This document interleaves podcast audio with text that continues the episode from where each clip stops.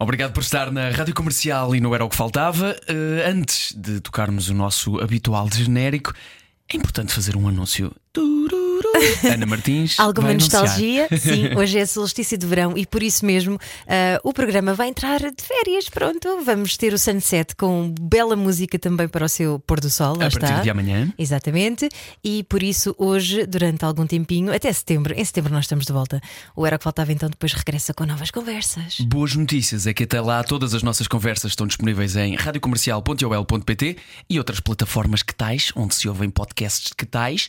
E portanto, hoje terminamos também com uma grande conversa uh, de um português que hum, anda a viajar literalmente pelo espaço. Exatamente, só para nos pôr aqui um bocadinho em perspectiva, não é? Vamos a isto. O que se ouve é melhor do que se vê. Desliga a TV, era o que faltava. A vida acontece quando anoitecer, era o que faltava. Juntos eu e você. Juntos na Rádio Comercial, muito boa noite e obrigado por estar connosco, não era o que faltava. E eu continuo a dizer boa noite, apesar de ser de dia.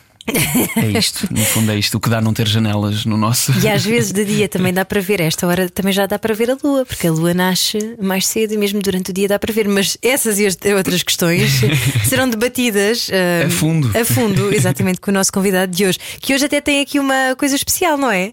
Bastante especial, não sei. se- é, Vamos uma lá, vamos lá. Eu queria Beastie Boys, mas Ah, pois é, pois é, já, já me estava a esquecer disso. eu queria não. um Intergalactic dos Beastie Boys, mas o João Paulo disse: não, é melhor a música do 2001 Odisseia no Espaço. Porque eu achei que não é, mais pessoas iriam reconhecer. É verdade. E já que vamos viajar pelo espaço hoje, que seja ao som desta música. Tens razão, e então vamos fazer a nossa introdução pomposa hoje ao som desta canção, desta música, desta peça, nem sei muito bem. Bom, há 110 anos achávamos que só existia uma galáxia no universo, a nossa. Hoje sabemos que há mais de 2 mil milhões. Imagina o que é que vamos saber amanhã.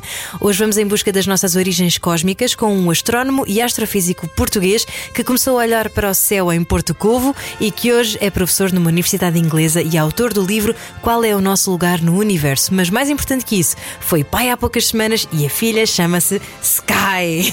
Bem-vindo, David Sobral. Bem-vindo! Obrigado, obrigado. Está tudo bem? Tudo, tudo bem. E eu ia dizer também que é sempre noite em algum local do planeta. Obrigado por isso. Exatamente. Acho que terminamos da melhor maneira esta introdução. épico, isto foi épico. E agora sim vamos conversar. sempre tiveste essa consciência de que era de noite em algum lado do planeta? Ou sempre te questionaste sobre o que é que está aí, o que é que está ali depois do sítio para onde eu estou a olhar quando olhavas para o céu? Acho que começou a ficar mais óbvio quando comecei a observar, sobretudo porque ia, ia ao Havaí, não é? A, a diferença horária é mesmo 12 horas e aí torna-se brutal o quão tu estás a observar durante a noite, não é? E tu estás a falar com os teus amigos em Portugal e para eles é, é o dia.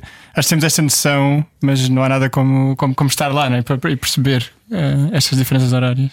E tu lembras-te do dia em que, ou neste caso da noite, em que tu olhas para as estrelas pela primeira vez e dizes isto vai ser a minha vida?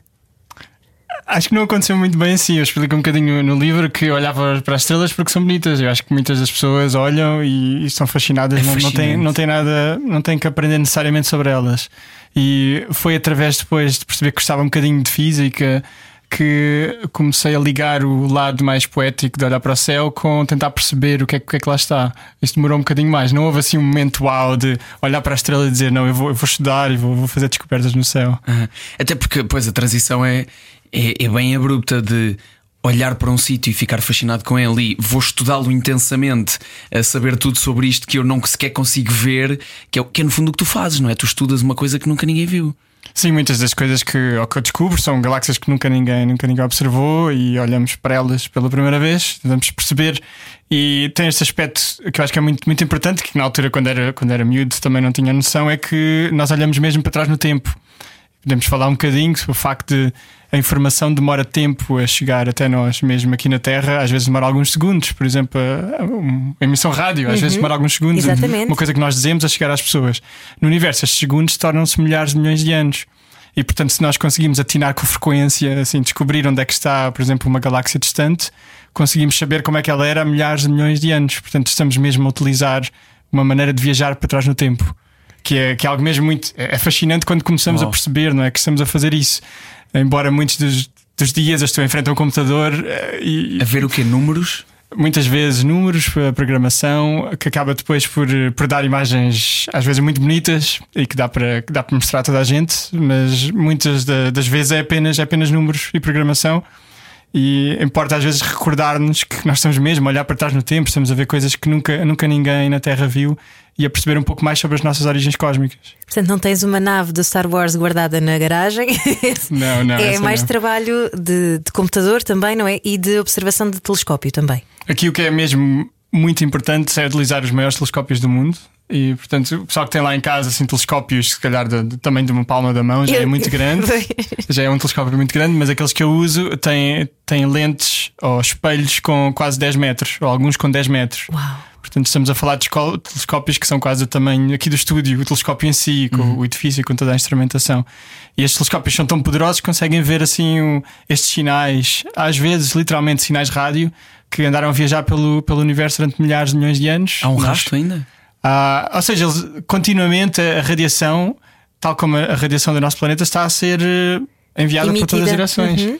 E portanto, ah, uma das coisas que eu às vezes falo nas minhas aulas é o que é que os extraterrestres estão neste momento a ver na televisão humana ou na rádio humana. Não, espera, no, planeta Centauro XPTO 3000 estou neste momento a ouvir o era que faltava. Sim, exatamente. Não é? Daqui a talvez 3 mil anos. Exato. Mas, sim, mas claro, olá, olá, tudo bem? Olá, nós somos amigáveis, ok? Não nos invadam. Mas, mas já agora, bom. David Sobral, é claro que este é o tipo de perguntas que te fazem constantemente e que se calhar vais ter que explicar um dia à tua filha que é com tanta estrela, com tanto universo lá fora, há de haver qualquer coisa mais, não é? Há de haver vida. Eu acho, acho que sim, e a maior parte dos meus colegas de certeza que está convencido que assim é. Existem mesmo muitos, muitos planetas. No, no, no livro eu falo até do, do número. O número real é qualquer coisa com 24 zeros. Portanto, quem, quem estiver a ouvir e se quiser divertir escrever o número total de planetas, pode começar com 1 e depois conta 24 zeros. É um número muito grande. E com tantos planetas pelo universo é difícil estarmos sozinhos, não é? Que seria muito esquisito. Porquê? Porque apenas aqui. Estamos um bocado presos à, à, à ideia do que é hum, vida, não é? Queremos que seja algo mais parecido connosco e, e provavelmente isso não, não vai acontecer Isso provavelmente vai ser, vai ser bastante difícil e muito difícil também serem os homenzinhos verdes, não é? Que, que, que se foram muito popularizados em livros, em, em, em filmes. E o principal problema que eu diria mesmo tem a ver com as distâncias. É que as coisas estão tão, tão longe que, mesmo que exista vida relativamente próxima, relativamente próximo, estamos a falar de coisas que vão durar pelo menos centenas de anos à maior velocidade que se pode viajar. E portanto, nos nossos tempos de vida, eu diria que é quase garantido que eh, nunca vamos estabelecer contacto com, com qualquer outra civilização. Mas talvez daqui, não sei, a dezenas de milhares de anos, quando ouvirem esta emissão, não é? E, e mandarem de volta, mandarem o, o programa deles favorito, talvez aconteça. Mas também, na verdade, nunca digas nunca, não é? Porque a ciência ah, de um dia para o outro pode mudar ah, completamente, não é? Há planetas que se descobrem, há outros que afinal já não são planetas. Está sempre tudo a mudar. Acho que o que pode acontecer é recebermos talvez uma emissão e há dezenas de anos que muita gente está a fazer isso, a tentar procurar, a sintonizar frequências, tentar encontrar algum sinal de, de vida inteligente. Mas o, o problema é que, mesmo que recebemos esse sinal e enviássemos algo de volta, as distâncias típicas são mesmo muito grandes. Ou seja, a, a velocidade maior a que se pode viajar no universo é a velocidade da luz. É muito rápido, 300 mil km por segundo. Mas estes planetas, mesmo os mais próximos, estão cerca de a 2 anos de luz, 3 anos de luz. E a maior parte deles a mil ou mais anos de luz. Significa que mandar assim uma mensagem WhatsApp ao extraterrestre noutra ponta da galáxia demora quase 100 mil anos. E mesmo que essa pessoa depois veja a mensagem, vão ser mais 100 mil anos a chegar até nós. E muitas vezes nós não temos esta noção que o universo é mesmo muito grande, mesmo, mesmo só aqui a nossa, a- o nosso quintal, que é, que é a galáxia. Que em 95 era basicamente todo o universo. O nosso, o nosso sistema solar em 95 era, não se conheciam eh, planetas fora do nosso sistema solar. Isto de repente, eh, em pouquíssimos anos, que era o que a Ana estava a dizer, a ciência também avança muito rápido e, e poderemos estar a, aquilo que estamos a dizer agora daqui a 5 anos poderá não ser bem assim. Pode, eh, e existem assim grandes mudanças brutais de paradigmas. Quer dizer, já sabíamos que existiam outras coisas, mas apenas sabíamos que existiam outras estrelas. E é só porque os planetas são coisinhas assim muito pequeninas, não é? São assim uns calhaus cósmicos que andam à volta das estrelas, que são eh, milhares de milhões de vezes mais tenues. É muito difícil vê-los. Eh, portanto, demorou até 95 e desde aí explodiu o número de planetas. Sabemos, mais de, sabemos de mais de 4 mil, 5 mil, 6 mil, se calhar nos próximos anos vão revelar muito mais. Mas uh, a minha área é assim coisas um bocadinho mais distantes. Portanto, para mim, estes planetas estão todos nem sequer no meu quintal, estão ainda à porta. Porque as coisas que eu estudo vão muito para lá da nossa própria galáxia. Estamos sempre a falar dos, dos milhões a milhares milhões de anos-luz, em vez de ser apenas centenas a milhares, como a maior parte dos planetas. Mas foste para aí porque te fascina mais uh, ser mais distante e mais. Extragaláctico. Exato. Também, o nome, o nome é mais, é mais pomposo, não é? Planetary, mais pomposo. planetary, extragalactic. Mas também, também por, por ser uma área que é muito mais recente porque nós já estudamos planetas, quer dizer, estudamos o nosso próprio planeta. Os gregos já conheciam muitos dos planetas do sistema solar, mas uhum. não conhecíamos galáxias de todo. E até há cerca de 100 anos a minha profissão não existiria de todo. Portanto, porque nós achávamos que a nossa galáxia era o universo inteiro mesmo. E só nos últimos 100 anos é que percebemos que não era assim, e hoje sabemos que existem quase 2 mil milhões de, de de galáxias. Oh, bilhões, bilhões de galáxias. Há sempre uma confusão entre o inglês e o português para mim. Sim, normal. E para nós. Pronto, é, é igual, não é? O bilhão, bilhão. É, o bilhão é o mil milhão. Em, em português diz-se mil milhões. A partir milhões. de um certo número de zeros é tu. Ok, são muitos. São bués. Bué, bué longe, como no, no Shrek. no, in é the bué, kingdom bué of far, far away. yeah, exatamente. mas, mas tu acabaste por, por ir para aí por, por fascínio, porque a vida profissional também te levou para aí. O que é que o, que é que o aluno de uma escola secundária do Barreiro tinha na cabeça como objetivo. Com uma média de 20 valores, deixa-me só acrescentar. o meu objetivo, literalmente, era ir para a literatura até. Uh, até meio do 12 ano, que eu queria era ser escritor. Pois isso é lindo! E, tu, portanto, és um poeta, no fundo, estudas as estrelas e querias ser escritor. era mesmo o que eu queria, escrevia muito para, para a DN Jovem, uh, escrevi alguns, alguns romances, participei em alguns, alguns concursos, uhum. mas houve assim. Uh, Já talvez... querias ser astronauta antes disso? Isso sim, claro. Com... Todos nós passamos não, não essa fase. Todos nós, eu também. tinha, tinha, que, tinha que ver o que é que se passava comigo, se não fosse isso. Mas uh, percebi que gostava assim destas áreas de ciência. Ou seja, eu estava em ciências, eu, ia, queria ir para a literatura, mas gostava também de ciência, gostava um bocadinho de tudo. Mas houve um livro que mudou muito, que foi o, o Mais Rápido que a Luz, de João Magueixo, que fazia assim uma divulgação científica mais humanizada e explicava como é que eram as coisas nos bastidores e também participar num, num concurso que o Observatório Astronómico de Lisboa organizou na altura e que me levou a dar assim uma palestra lá dentro do observatório para um júri de professores universitários, sim, um jovenzinho do Barreiro, acho que eu quase nunca saí do Barreiro de todo, né? acho que se calhar foi das primeiras vezes que fui a Lisboa e dar aquela palestra naquele edifício e falar de buracos negros uh, também fez assim de uma forma muito clara com que se calhar, se calhar é isto que eu, que eu quero fazer. Uhum. Tão bonito. E, e foi a partir desses buracos negros uh, acabei por ir para o curso de Física, Astronomia e Astrofísica. E através dessa oportunidade é que comecei a fazer logo investigação. Portanto, eu acho que isso, isso é que foi mesmo que marcou o meu percurso. Foi logo desde o primeiro ano da, da universidade, para além de estar assim na, só, só nas aulas, fazia investigação no Observatório Astronómico de Lisboa e percebi que gostava mesmo daquilo. Mas por vontade, por eh, como é que chegaste a isso? por vontade e oportunidade. Faz, é? Sim, portanto, era um, um, dos prémios, porque eu ganhei aquele concurso, um certo. dos prémios era um dia de investigação. Só que esse dia de investigação acabou por se tornar um ano, dois anos e três anos, porque uh, acabei por continuar. E isso fez mesmo uma diferença brutal. A parte negativa é que depois eu gostava tanto da investigação que já estava farto das aulas. Portanto, ali ao fim de três anos já não gostava de estar ali sentado, não é? Porque queria, queria, queria fazer descobertas, queria ser ativo sobre, sobre as coisas. Portanto, esse, o, o, o lado menos bom é que descobrir a paixão faz com que depois as outras coisas não sejam assim tão, tão emocionantes. Aliás, tu descobriste várias coisas, uma delas que o. Adorei esta expressão, o PIB cósmico está em declínio. Já, isto é, é, tão deprimente, porque nós sabemos que os PIBs no geral Estamos estão em declínio, em não é? Mas eh, de facto o universo está em crise, David Sobral. Explica-nos. Está, está em Ou seja, eu acho que o universo nos faz parecer muito bem. Afinal, Portugal não, não está assim tão mal, porque estamos a falar nos últimos 11 mil milhões de anos, que é quase 80% da idade do universo, uh, a atividade económica do universo decresceu 30 vezes. A atividade económica, vezes. portanto, os mercados não, estão, não estão em alta. O mercado de produção, assim, uh, quer dizer, isto é um bocadinho uma noção para, para chegar às pessoas a explicar o que é que nós, nós estamos a medir, mas o que eu medi foi a quantidade de novas estrelas que o universo forma. Uhum.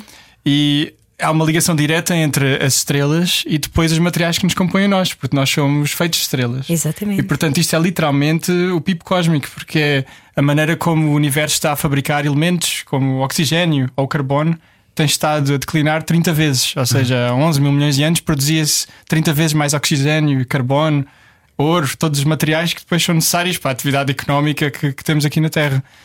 Ainda, estamos, ainda está em vigor a teoria do Big Bang? Ainda sim, Portanto, continua. Isto, isto quer dizer, pode querer dizer que se chegou ao limite desse Big Bang e que inverteu para o Big Crash? Era o, o que quase toda a gente esperava que ia acontecer, que o universo tinha, tinha expandido e depois havia uma altura em que, uh, como as coisas se atraem, nós sabemos, quer uhum. dizer, qualquer pessoa que uh, que tropece, cai no chão. Isso é inevitável, Até assim, quando, gravidade. Quando somos, nós crescemos, eh, na nossa vida também acontece isto. Nós crescemos muito pequeninos, vamos a um pico de altura e vamos reduzindo novamente depois na, na, idade mais avançada. Sim, e muitas das coisas nós tentamos fazer assim o paralelo não é? entre Exato. a vida humana e o universo. Só que o universo também gosta muito de nos surpreender. E nos anos 90 percebemos que é exatamente o oposto.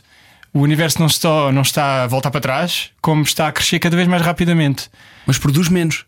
Produz menos, por, assim, por unidade de volume, tendo em conta a expansão, mas está cada vez maior. É quase como, sei lá, houve uma altura em que o universo começou a tomar uns suplementos e, e começou a aumentar a massa muscular outra vez, assim, de uma forma, de uma forma brutal. É o que está a acontecer agora. E isto leva à, à ideia, a esta coisa muito misteriosa, que às vezes as pessoas ouvem, que se chama energia escura, que parece uhum. ser a uhum. causa uh, esta, esta espécie de proteína que o universo está, está a tomar para. para Mas o que, é, que é isso da, da, matéria negra, antimatéria? É isso? É isso? Está, está ligado à energia escura? Em princípio, não, talvez. É o lado negro da força. o lado negro da força. A coisa mais assustadora é que a energia escura, tanto quanto sabemos hoje em dia, compõe cerca de 70% de todo o universo. Mas não fazemos a menor ideia do que é, nem de como é que funciona. Portanto, temos aqui todos os Estás a falar do, do, vácuo, do vazio, onde não estão estrelas? estamos. Quer dizer, é, é, muito difícil dizer isso porque ninguém sabe. Claro. Que é. Não se consegue, se consegue medir. Ou seja, aquilo que nós temos hoje, se calhar não consegue identificar o que lá está, é isso? O que nós conseguimos ver é uma espécie do efeito de algo que achamos que lá está, um efeito quase indireto da presença do que nós chamamos de energia escura. Na prática, o que a energia escura faz, só para explicar de uma forma muito simples, é que, em geral, por exemplo, o Sol e a Terra atraem-se e nós somos atraídos para a Terra. O que a energia escura faz é como se o Sol e a Terra estivessem distantes o suficiente, eles passassem a repelir-se. Que é uma coisa esquisita. Okay. É o, e isto é o que nós vemos na prática no universo: é que as coisas que estão muito distantes estão como se fosse repelir, entre aspas. E isto faz com que o universo não só se continue a expandir, mas que essa expansão vai acelerando as coisas estão-se a afastar umas das outras e, cada e vez mais a distância das coisas, porque se, se, se repelem. Porque cria, na prática, o que acontece é que esta, esta energia escura parece estar a criar, cria espaço-tempo entre as duas coisas. As coisas têm que estar muito longe, portanto, o pessoal não se tem que preocupar. Dentro de nós, as coisas não vão começar a expandir. Portanto, quando expandimos é mesmo porque comemos demais. Mas no universo, se as coisas estiverem suficientemente longe uma das outras, cria-se espaço-tempo. Já se estava a criar espaço-tempo, mas agora isto está a acontecer cada vez mais rapidamente. E significa que daqui a, a trilhões de anos o céu, essencialmente todas as galáxias que eu estudo, vão deixar de ser visíveis. Porque o, espaço-tempo vai se criar de uma forma tão rápida, tão rápida, que, que nem a luz vai conseguir chegar a, até nós. Não vale a pena preocupar porque são trilhões de anos e. Mas, mas para... perdeste-me nessa. Como é que é? Vamos tentar voltar a isso. Estão a afastar, não é? Estão a expandir, Estão a o universo está a expandir. O universo está a expandir, certo. portanto, é, entre, entre duas pessoas que estejam muito distantes, mas tem que ser mesmo muito distantes, Sim. é como se estivesse a criar espaço-tempo. Talvez na, uh, o paralelo na Terra são eh, as placas tectónicas, não é? Os, os continentes afastam-se. Sim. Vai-se uhum. criando. Já foram uma pangeia e que Exatamente, estão... e vão-se afastando. No universo é como se isso acontecesse, mas a, a três dimensões. Vai-se criando espaço-tempo entre duas coisas. E esse espaço-tempo vai-se criando de uma forma tão rápida que daqui a mesmo muito, muito tempo este espaço sempre se cria mais rapidamente do que a velocidade da luz. Uau! Vou levar isso, tu que querias ser escritor, David Sobral, mas vou levar isso para uma, um paralelismo filosófico que é uh, nós estamos a ficar cada vez mais afastados uns dos outros. Com, não é? é? Isto tem a ver com o algoritmo. que é quanto, quanto mais distante tu estás de alguém, de um pensamento, não é? Parece que ainda mais distante estamos a ficar uns dos outros, não é? Uhum. Não há aquela proximidade que antes tínhamos, que toda a gente. Uh, tinha opiniões diferentes e era ok ter opiniões uhum. diferentes, não é? Mas pronto, isso sou eu que já estou a filosofar em cima disso. Eu acho que vai acontecer no universo uma coisa semelhante, que é vai haver pequenas bolhas. Essencialmente a nossa galáxia e as outras vão ficar, não, não, se vão, não se vão afastar porque estão suficientemente próximas, mas vão ficar numa bolhazinha, não vão saber de nada sobre o resto do universo. E portanto, daqui a trilhões de anos, nós nem sequer vamos saber que o universo começou no Big Bang. Não vai haver provas de que o universo teve um início. Portanto, a parte filosófica também é muito importante e o paralelo com com o que acontece no dia a dia, não é? De nós vivermos às vezes numa bolha, as bolhas estão cada vez mais distantes e depois perdemos um pouco a noção de, de parte que também é, é o mundo real, não é? Não é? Pode não ser o nosso, nosso mundo, a nossa bolhazinha, mas que é, que é real. Tu tens isso em conta quando, quando precisas de criar eh, qualquer coisa nova, nem que sejam teorias ou formas de abordar determinados cálculos, que são coisas muito concretas. Pensas nesta, nesta abordagem meio filosófica de isto poderá vir de aqui porque isto é importante tu fazeres isto para criares abordagens diferentes e experimentares caminhos diferentes? Acho que sim. É sobretudo o passo que depois é dado para explicar, para explicar às pessoas. Por exemplo, quando faço divulgação científica, acho que isso acontece muito nessa, nessa fase. Mas é ao contrário, que é como é que eu vou simplificar isto Sim, suficiente? mas eu acho que depois acaba por ser um ciclo. Eu acho, que- eu acho que em ciência, para mim, é sempre um ciclo que é ao explicares algo, às vezes ah, numa conversa de café, pode às vezes dar um clique e, e- e pensar será que é assim e ajudar-te. Essa- essas metáforas às vezes ajudam-te a fazer novas descobertas ou a ir, ou a ir para novos caminhos. Mas tento, ao mesmo tempo, enquanto cientista, tento afastar-me disso para, para não ter assim um olhar enviosado, não é? Porque quando, quando estamos assim muito limitados às coisas em que acreditamos, acabamos por às vezes não olhar para tudo, não é? Porque achamos, não, isto tem que funcionar assim e acabamos por procurar provas de que isso é assim.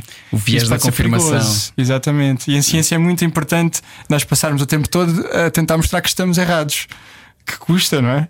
Mas é, é aquilo É que temos que fazer. anti-natura. Exatamente. em Mas é assim que se prova a ciência, não é? É pelo, pelo erro. É mesmo assim. É, é- e é uma das coisas que eu temos- tento explicar no livro também, não só do quão importante é falhar e falhar para chegar a uma descoberta, mas também que nós não podemos desistir enquanto não mostrarmos que a nossa teoria ou a teoria dos outros está errada. Porque só assim que chega, chega a uma coisa melhor. Não, não, não, não é importante apenas mostrar que isto, isto é muito bom e funciona muito bem e acabou. É o contrário, é sempre continuar até encontrar assim, aquela pequena falha que nos vai levar a, a algo um bocadinho melhor. nas tuas teorias e nas dos outros, é que depois, eu não sei se isto acontece da mesma maneira, mas a ciência em geral tem, tem muito isto em vários ramos, que é cada, imagina, cada laboratório ou cada corrente de pensamento faz a sua investigação autónoma e nem sempre se cruzam todos os dados, ou seja, poderíamos avançar muito mais rápido se fôssemos todos juntos. Acho, acho que isso é um, é um problema, acho que sempre, sempre aconteceu em ciência. Imagino que agora esteja a acontecer ainda mais, porque são muito, é muito mais pessoas a fazer ciência pelo mundo inteiro. O passo a que a ciência desenvolve é, é- é incrível. Eu acho que há, há 100 anos ninguém poderia imaginar que as descobertas se desenrolam a este ritmo, que faz com que haja muita, muito pouca comunicação entre, às vezes, até áreas muito semelhantes, Sim. que se calhar se falassem umas com as outras, perceberiam, ah, já descobrimos uma coisa ainda, ainda mais. Só me mais lembro de uma importante. vez em que isso aconteceu, foi no- para criar vacina. Sim, sim. Em que acho- o mundo inteiro, como estava parado por causa daquilo, decidiu toda a gente fazer a mesma coisa, basicamente. Sem dúvida. E, e mos- mostra-se o quão se consegue progredir por, por uma causa tão importante não é? em tão pouco tempo, eh, Sim. quando, quando remamos todos na mesma direção. Mas depois é, é, é triste perceber que como, como se dispersam às vezes coisas tão, tão importantes, não é? Que poderíamos progredir tão rapidamente. Isto é porquê? Porque também existe a, a questão de financiamento e cada laboratório precisa do seu próprio financiamento. Esse é um, é um dos aspectos. Eu diria também, eu tento olhar sempre um bocadinho para, para o outro lado da moeda. A, a parte positiva de que existem sempre muitos esforços em várias direções, que às vezes não é a forma mais eficaz, mas isso leva às vezes a descobrirmos coisas completamente inesperadas. Portanto, também há esse, esse lado da moeda de ao ao deixarmos as pessoas seguirem a, a- a sua criatividade de forma assim que parece completamente dispersa, às vezes assim um em mil ou um em dez mil vai fazer uma descoberta fabulosa que não seria possível se estivéssemos todos a remar na mesma direção. Certo, certo. Portanto, o caso das vacinas é um, é um caso claro em que sabíamos muito bem o que é que nós precisávamos e como é que o devíamos fazer. Mas, por exemplo, para chegar a uma vacina não seria assim tão simples, não é? A primeira vez que, que se começou a desenvolver o conceito de uma vacina, Claro. Uh, passámos por coisas que não eram tão éticas, em que se começaram a injetar mesmo vi- uh, bocadinhos de, de- de vírus em crianças, etc. Uh, portanto, n- Isto não há é. muitas centenas de anos, a malta, não Sim, não, não, não se faz, obviamente não se faz, e acho, acho que devíamos, devíamos estar muito gratos pela ciência de vacinas, exatamente, porque Claro. são coisas completamente seguras que não têm nada a ver com a maneira como, como tentávamos ganhar alguma imunidade no passado. Claro. Bom, temos ainda muitas questões e muitos, eu ia dizer quilómetros, mas são anos-luz, na verdade, para viajar nesta conversa hoje com o David Sobral, na segunda parte do Era o que Faltava. Fique connosco. Era o que faltava. Com João Paulo Souza e Ana Delgado Martins. Juntos eu e você. E hoje com o astrónomo e astrofísico português David Sobral, a próxima paragem. eh, Havaí. Havaí. Vamos ao Havaí. Vamos a vai. isso. Ah, vai? Já, já, já. É Havaí. um sítio onde tu vais muitas vezes. Sim, onde, onde passei muito tempo, sobretudo durante, durante o doutoramento. eu fiz doutoramento na Escócia e na altura foi assim um grande choque climático é? passar de Portugal para, para um sítio onde estava mesmo muito escuro no inverno, o sol punha-se às três da tarde, às Pois vezes é. quase nem se levantava, era uma coisa assim. Edimburgo é uma cidade linda de Linda, morrer, não é? linda. Mas realmente tem esse Pois. defeito. Sim, mas tem esse defeito. Mas o- a, a parte positiva é que me obrigavam, entre aspas, a ir de seis em seis meses para o Havaí para, para recolher os dados para, para o meu doutoramento, para medir esse tal pipo cósmico. Eu fiz essas medições com telescópios, telescópios no Havaí. E acho, desde a primeira viagem foi assim uma coisa mesmo espetacular. Quer dizer, não só as praias cá em baixo, não é, não é essa a razão pela qual me levavam lá. centros de observação, não é? É, é, talvez, eu diria, quer dizer, para mim mesmo é o melhor sítio para, para se observar, porque é muito alto, estamos a mais de 4 km de altura. Portanto, ah, na altura, quando, quando chega, um dos primeiros choques foi que me explicaram os vários sintomas que me podiam levar a morrer. Essencialmente, a primeira coisa assim que chega-se lá, tens aqui uns cartõezinhos que eu falo um bocadinho no livro, é um cartão vermelho sobre os sintomas. Se tiveres isto, estás quase a morrer, e os amarelos, se tiveres isto, podem te levar aos outros. Mas por causa do ar ser rarefeito? Exatamente. E portanto, é, é- eu acho que eles eh, causam este choque para as pessoas estarem assim muito alerta sobre, É sobre como os se estivesse no. Everest, praticamente, não é? Só que ficas lá assim 14 horas por noite, todas Uhum. as noites. E há pessoas que não se dão muito bem. E depois também não é muito, muito fácil prever, porque há pessoas que estão muito em forma e vão-se abaixo totalmente. E outras que não têm uma forma assim eh, nenhuma de todo e adoram, adoram estar lá e não têm problemas. Mas estar, como, como estás numa zona tão alta, estás quase sempre acima das nuvens e portanto o o céu é, é, é quase sempre perfeito mesmo e é quase como estar no espaço. Bom, Portanto, eh, acho que foi, foi uma das grandes experiências, a primeira vez que, que fui lá observar e ir lá fora, mesmo quando está assim um grande frio. E Espera aí, tenho que perguntar isto agora. Já estiveste no deserto já estive também no, no deserto de Atacama e no, no Chile. e, e é tão intenso? É mais Eu intenso gosto, no Havaí? gosto mais do Havaí Aí é por vários motivos. Quer dizer, eh, a questão. Eu acho que o deserto é muito bonito, mas é assim um bocadinho. A paisagem é mais monótona. O que eu gosto mesmo muito no Havaí é que tu estás num sítio do céu.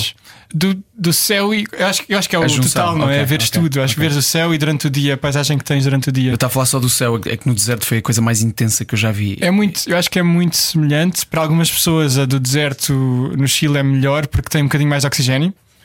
Eu acho que para mim não me fazia muita diferença.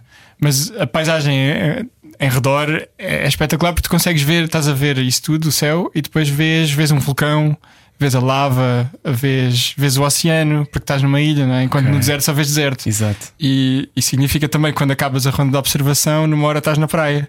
E, portanto, essa, essa parte também é muito importante, não é? E tu, quando Depois- te diziam da Universidade de Edimburgo, tens que ir para lá, tu dizias: Não, não quero, não, Não. quero. Sim, mas depois mas acabava por ir. Tinha que, ser, tinha que ser as coisas que se faz por trabalho, não é? Tudo pela arte, tudo pela arte. o, que é que são, o que é que são os passos que tu esperas dar no- nos próximos tempos? O que é que tu estás à procura neste momento? Há várias, várias coisas ah, que eu também falo um bocadinho, um bocadinho no livro.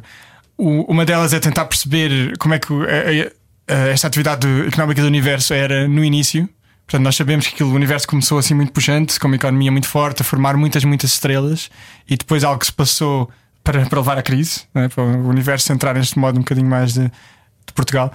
E, hum, e a outra coisa que, que eu gostava de encontrar em muitas pessoas que são os nossos verdadeiros antepassados.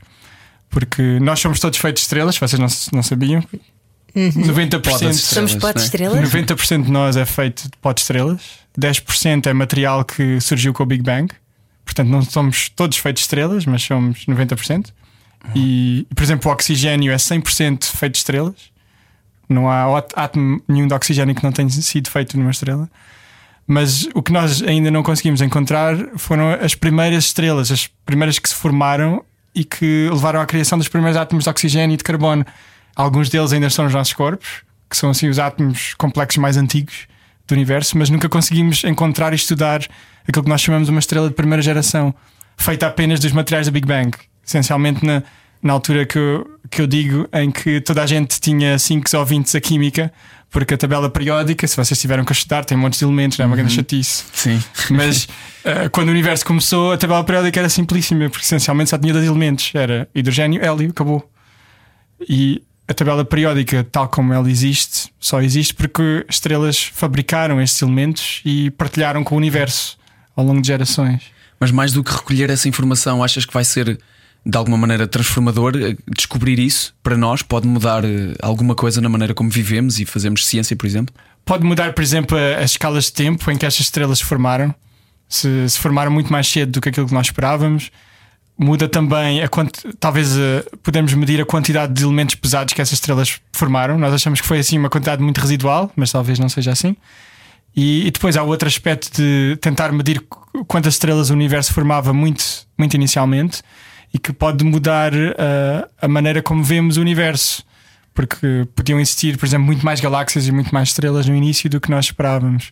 A maior parte das coisas são baseadas ainda em modelos, mas finalmente com, o- com o lançamento do, do novo telescópio espacial, não sei se os nossos ouvintes viram no- durante o dia de Natal, eu pelo menos vi, no dia de Natal houve Sim, um sim. lançamento, uh, sobretudo a cargo da Agência Espacial Europeia. Muita gente ouve falar da NASA, mas o, o sucesso do lançamento foi da ESA, 100% da ESA, uh, que só via em francês, o nominal, nominal, aquele nominal era espetacular porque foi tudo feito de uma forma tão perfeita que o telescópio que devia durar à volta de 5 anos vai durar talvez quase 10, 20 e vai-nos vai -nos abrir assim, horizontes que, que nunca tivemos, inclusivamente para descobrir as primeiras estrelas, para estudar alguns dos planetas, tentar perceber se existem indícios de vida, mas também para explorar o universo quando ele era assim mesmo um bebê. Tão bonito. Uau. E aquilo que acabas de dizer, que as estrelas, no fundo, são criadoras. Elas nascem, mas elas são autossuficientes e, e criam novos elementos, não é? Químicos, ah, que, que é belíssimo. Tudo isso é, é, é belíssimo. Eu sou fascinada por astronomia desde miúda. Tinha um telescópio, aquelas coisas todas. Mas. ahm, depois, depois também, de vez em quando, no teu trabalho de eh, observação e de recolha de informação, de muitos números e etc., também és assim brindado com aquelas imagens extraordinárias que são paletes de cores que não parecem sequer. Quer dizer, são coisas que são de outro mundo, literalmente, não é? Isso é avassalador, não? Para quem está a trabalhar assim e de repente pá, levas assim com uma. Há os dois lados, eu acho que eu diria que uh, muitos, às vezes também me acontece a mim, acontece a muitos dos meus colegas, às vezes é uma coisa tão rotineira, não é? Que, Olha que- mais um. que se calhar não pensamos muito nisso e portanto é, é- é importante termos este esforço né, de perceber, nós estamos a ver uma coisa que nunca foi vista. Sim, não perder o fascínio. É que aquilo Exatamente. parecem telas, não é? Parecem pinturas, são, são coisas maravilhosas. Depois também importa explicar é que eh, os dados que nós obtemos com os maiores telescópios do mundo, ou como o Hubble, não vêm a cores. Portanto, eles são recolhidos de uma forma monocromática e depois são tratados, por exemplo, por nós. Conseguimos fazer filtros que colham para o vermelho, outros para o azul, outros para o verde, e depois, como fazemos essas cores espetaculares. Ah, são vocês? Mas pintam. somos nós que escolhemos. Vocês é que são os artistas, afinal. É mesmo isso. Porque há sempre, há sempre algo, algo para o artista escolher, não é? que o, giro. peso, o peso é que se dá a cada uma das cores para aquilo ficar assim um bocadinho mais bonito. Ah, que giro, estás a ver as estrelas a serem criadoras, lá está. Vocês são o Da Vinci e o universo é a Capela Sistina. Vocês estão, Dá-nos a tela vocês estão a pintar. e nós, nós Muito bom, muito bom. Olha, também há uma coisa de que tu falas no teu livro que é o ADN cósmico, que é a prova de que nós somos de facto eh, todos feitos da mesma coisa, como disseste há pouco, somos potes estrelas. Ah, mas esse pode. Deixa desculpa interromper, deixa-me só perguntar-te isto. Já que falaste sobre esse nascimento das estrelas, Ana, se somos feitos do pó, é, é- significa então que nós somos os restos de uma estrela que já terminou. que não existe. Sim, Que e ou morreu, seja, vamos o próprio, fazer o- o próprio o nome, Sol, morreu. o Sol e todos os planetas do sistema solar são restos de estrelas até de segunda geração. Ou seja, já houve uma estrela de primeira geração que se formou, fo- formou elementos mais pesados, explodiu como supernova, Uhum. que dá essa imagem, imagens espetaculares também. E, e depois, com esse material, formou-se outra estrela que explodiu novamente como supernova. E o Sol é feito do material de pelo menos assim, duas rondas de formação de elementos pesados. E é, é com os materiais que o Sol se formou é que se formou também a Terra e todos nós. Portanto, nós partilhamos, para voltar aqui a essa ideia do, entre aspas, ADN cósmico, nós partilhamos a, a mesma tabela periódica com todos os planetas do sistema solar e com o nosso Sol. Mas não o partilhamos com outros sistemas solares ou outras estrelas. Ok. Cada, cada nuvem que vai dar origem a um sistema solar e uma estrela tem o seu próprio espécie de ADN cósmico. Tem, as estrelas têm um bocadinho mais oxigênio, outras têm um bocadinho mais carbono, mais ferro. Isso pode ter também, também ter influência de como é que a vida se forma e que tipo de vida dá origem, por exemplo. É uma espécie de reciclagem, isso também, não é? Sim, Vai-se usando restos de bocadinhos do que sobrou de- da explosão. Pois é, são os tais antepassados verdadeiros, não é? sim, sim, É- sim, é a origem da origem da origem. uma das ideias que eu tento explicar, assim, na brincadeira também, é que se pensarmos em termos de pagamento de impostos, não é? na prática o que acontece é que estas as estrelas estão na prática a pagar impostos e a contribuir para a sociedade que é o universo. e o que acontece na realidade é que, pelo menos no universo, a, a, a esmagadora maioria dos impostos e destes elementos químicos que agora estão em nós foram feitos todos em estrelas muito ricas e muito grandes. E no universo, as estrelas muito pequeninas como o Sol, ah, essencialmente fogem aos impostos. Estrelas como o Sol vão, vão produzir elementos mais pesados, vão produzir até o carbono, mais do que isso não conseguem, mas todo esse carbono vai ficar fechado no Sol. O Sol não vai explodir nem partilhar esse carbono com ninguém no universo. Enquanto que as estrelas que são muito, muito grandes são forçadas a explodir como supernovas e, e quase 50% de tudo o que produzem é partilhado com o universo para, para o universo depois poder fa- fabricar mais estrelas. Então, Chama-se Fundação Bill Gates. o Sol já não poderá explodir? O, so- o Sol Sol por si apagar? só vai se transformar apenas naquilo que nós chamamos, chamamos uma anã branca. Portanto, quando acabar o combustível e o núcleo ficar apenas cheio de, de carbono, vai contraindo, contraindo, vai ficando muito branquinho e ficando muito pequeno, mas não, não lhe vai acontecer nada. A não ser que venha um funcionário das finanças, que no universo é uma maneira Uma se nós- injeção de capital. Se nós in- injetarmos matéria no Sol e chegar a uma determinada massa, estas estrelas ah, sofrem uma espécie de detonação nuclear e aí pagam 100% dos impostos. Aquilo explode e dá origem. Acho que esta parte também é poética, é quase todo o ferro de- que está nos nossos glóbulos vermelhos, não é? que apanha o oxigênio que vem das outras estrelas. Este ferro vem desta maneira de forçar estrelas como o Sol a pagar impostos. E vem de, de material radioativo que decai e acaba por se tornar em ferro. E que acho que isto também é importante para percebermos que eh, muitas vezes falamos não é, das explosões nucleares, são coisas muito más, mas também tem o seu lado de positivo, porque sem esse ferro nós não teríamos eh, os elementos para, para respirarmos e para apanharmos o oxigênio e podemos estar a ter esta conversa. Não estás a falar de Fukushima, não é? não, é esse tipo de explosão nuclear. só- Explosões na Terra, não. Claro. Mas as explosões das estrelas que depois libertam os elementos e que os fabricam são explosões de natureza nuclear. Uhum. Ok. Portanto, não há que ter medo desde que elas estejam assim muito, muito longe. Pois, exato. Se vierem próximos, temos o Bruce Willis, bem se lembram do Armageddon. Armageddon. Ele Don't também, close my eyes. ele também rebentou lá com o meteorito e não aconteceu nada. Está tudo bem. Olha, e falamos sobre a CR7, a galáxia mais brilhante do universo primitivo. Foi, ah, acho que foi, foi assim um dos momentos mais wow da, assim, da, da minha carreira até agora. Que obviamente envolveu muito trabalho, assim, muitos falhantes até, até chegar lá. Mas o que hum, uma das coisas que eu faço é procurar por galáxias muito distantes. E, envolvia ir ao Havaí muitas noites, ah, fazer assim grandes levantamentos no céu.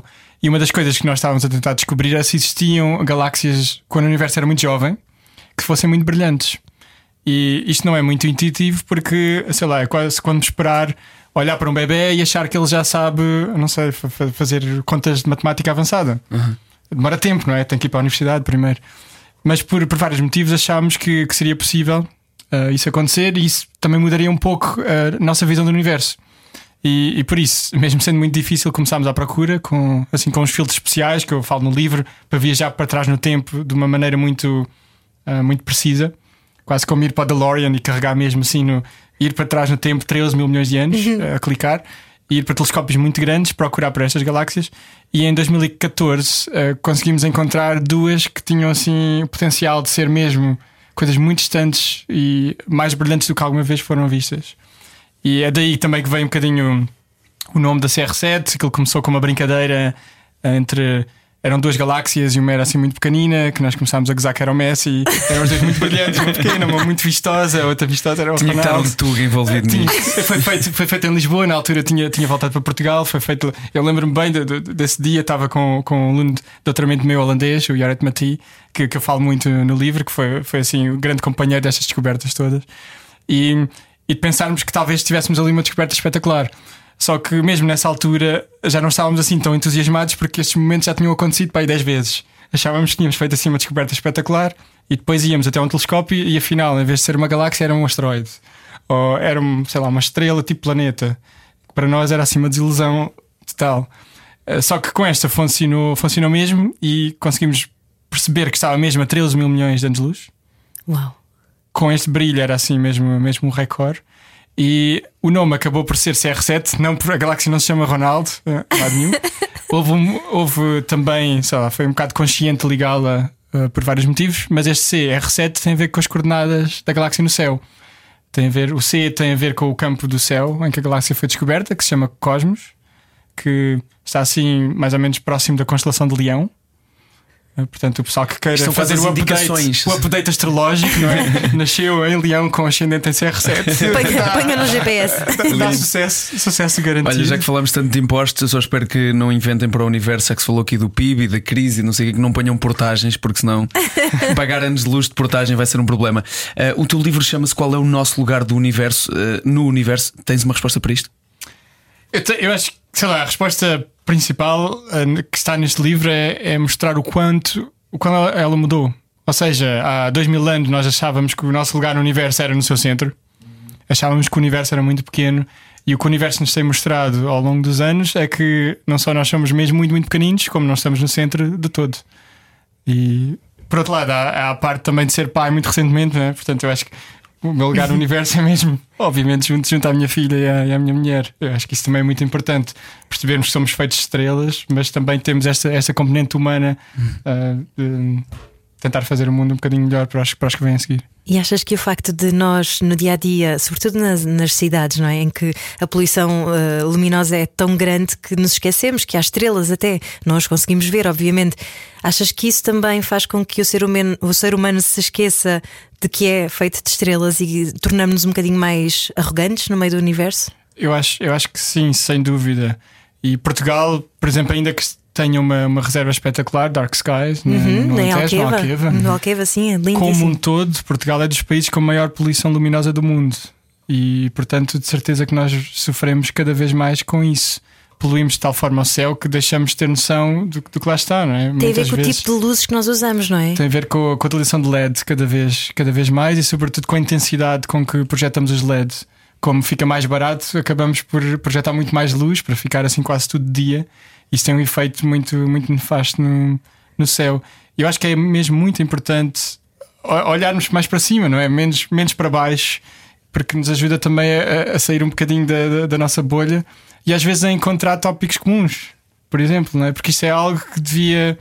ah, devia ser interessante e apelativo a toda a gente, independentemente de- das crenças ou de onde nascemos, porque é aquilo que nos une.